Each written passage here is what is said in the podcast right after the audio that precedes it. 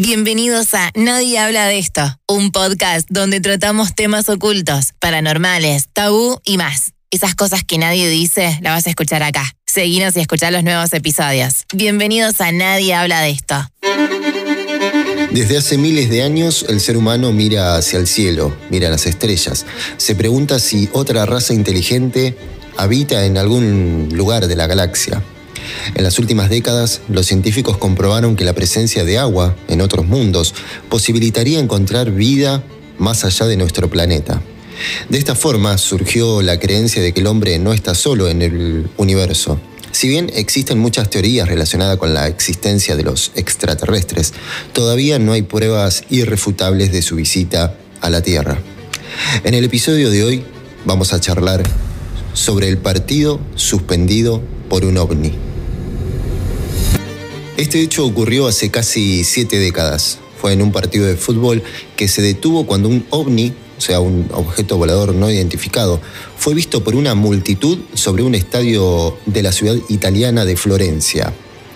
Ocurrió el 27 de octubre del año 1954, en la región de Toscana, en Italia. El club Fiorentina se enfrentaba a Pistoiese. Cerca de 10.000 fanáticos veían el encuentro desde las tribunas del estadio Artemio Franchi. Pero minutos después de comenzado el segundo tiempo, el aliento de la hinchada terminó y la cancha se quedó en absoluto silencio. Segundos después, la multitud en las gradas emitió un sonido de sorpresa. Los espectadores ya no estaban viendo el partido, sino que miraban al cielo y señalaban atónitos con sus dedos hacia arriba. Estaban desconcertados, los jugadores dejaron de correr y la pelota rodó hasta detenerse sola. Uno de los futbolistas, el defensor local Ardico Magnini, fue testigo del particular suceso. Recuerdo todo con lujo de detalles. Había un objeto que lucía como un huevo, que se movía lentamente. Todos estaban mirando hacia arriba, porque había algo plateado y brillante en el cielo. Eso fue lo que dijo el jugador de fútbol. Estábamos impresionados, nunca habíamos visto algo así en el cielo, nos quedamos todos impactados, resumió Magnini, que meses antes había levantado la copa en el Mundial de Suiza, allá en el año 1954. Según el informe del árbitro, el encuentro fue suspendido porque los espectadores vieron algo en el cielo. Eso fue lo que escribió en, el reporte que envió a la Federación Italiana de Fútbol. Entre los asistentes del público estaba Gigi Boni, un hincha fanático del Club Violeta, recordando claramente ese increíble avistamiento. El objeto se movía muy rápido y después se detuvo. Todo duró un par de minutos podría describirlo como un habano por la forma alargada que tenía.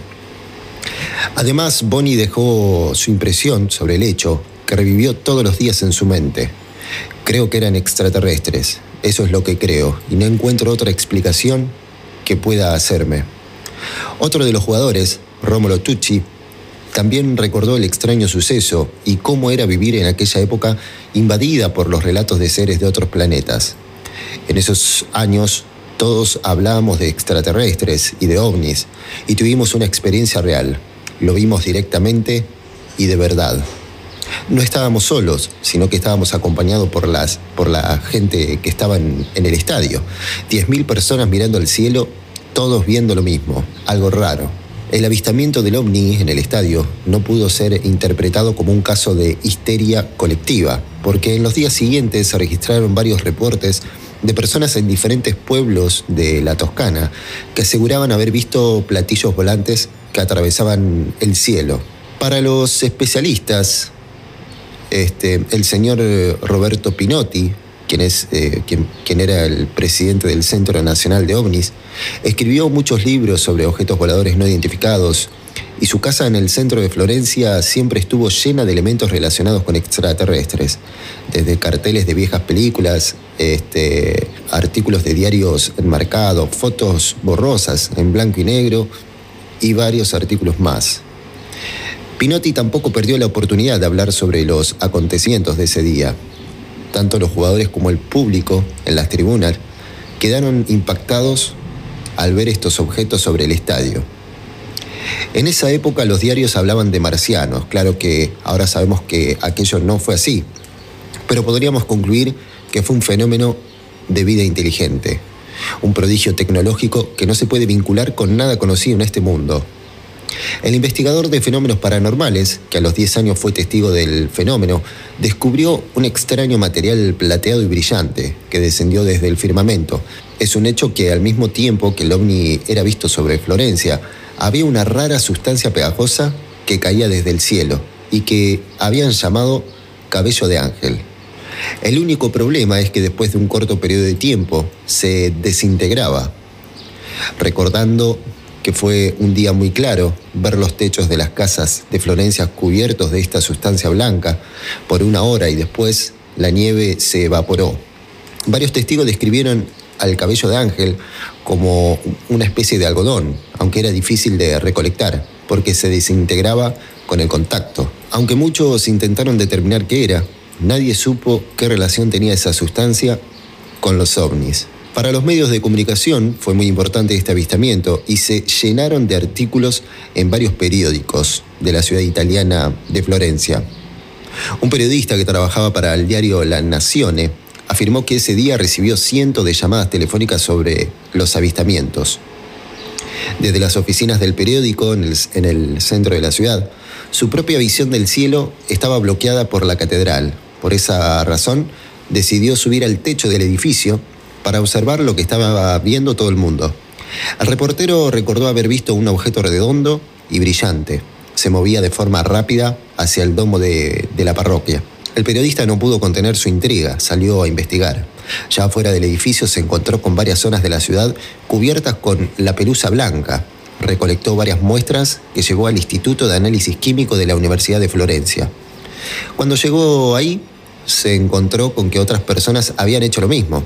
El laboratorio, quien era manejado por el científico Caneri, analizó el material y concluyó que contenía boro, silicio, calcio y también magnesio. Desafortunadamente, las conclusiones no resultaron definitivas porque la sustancia se destruyó en el proceso de investigación. Según los científicos, el espectáculo del avistamiento del ovni y el cabello de ángel no fue un suceso de otro planeta. Todo el fenómeno de los platillos voladores es un mito, magia y superstición, envuelta en la idea de que los extraterrestres vienen para salvarnos o para destruirnos. Esto comentaba el director del Observatorio de Pastizales, el señor Macaga. Macaga era un astrónomo y piloto retirado de la Fuerza Aérea Norteamericana. Contaba con una autorización de seguridad de nivel ultra secreto. Estuvo involucrado en innumerables operaciones clasificadas, incluidas varias maniobras militares ocurridas en el Área 51. Desde hace más de 40 años suele aparecer en los medios de comunicación para promover la ciencia y desacreditar absolutamente la creencia en los ovnis y también en la astrología. Cuando vi el caso del avistamiento durante el partido del fútbol en Florencia, pensé que se trataba de un meteorito muy brillante que había entrado en la atmósfera terrestre, ya que puede tener la forma de una mano. Pero creo que se trató de arañas haciendo unas telarañas muy finas, aseguraba esta persona, el astrónomo. Las arañas usan estas redes como conductores, las conectan y al verlas en el cielo se parecen a globos, porque así se trasladan de un lugar a otro, vuelan con el viento. Y estas bolas de telaraña ya han sido vistas en miles de kilómetros de suelo. Y cuando el sol las ilumina, brillan y aparecen toda clase de efectos visuales. Y cuando el globo se rompe y cae al suelo, parece magia. Estoy seguro que eso fue lo que ocurrió, comentaba Macaga. La hipótesis planteada por esta persona tiene sustento en el hecho de que las arañas migran entre los meses de septiembre y octubre. Sin embargo, esta idea no convence a todos. Los estudiosos del fenómeno ovni refutaron la teoría de las arañas debido al resultado del análisis químico de las muestras del cabello de ángel recogido anteriormente. Explicaron que la seda de los arácnidos es proteína, un compuesto orgánico que contiene nitrógeno, calcio, hidrógeno y oxígeno, y no los elementos que fueron encontrados en las muestras que fueron llevadas a la universidad para su estudio. Luego de casi siete décadas, la posibilidad de determinar la veracidad del avistamiento es cada vez más pequeña. El misterio todavía continúa, y a pesar de las voces de los científicos que negaron el hecho como una experiencia extraterrestre, aquellos que estuvieron en el estadio se mostraron convencidos que estuvieron en presencia de un objeto que no pertenecía a este mundo. Hasta aquí el episodio de hoy. Gracias por escucharlo. Te invito a seguirme en Instagram, leonardo.gote o nadie habla de esto.podcast. También podés enviarnos una idea para charlar, anécdota o lo que quieras al email goteleonardo.hotmail.com. Muchas gracias.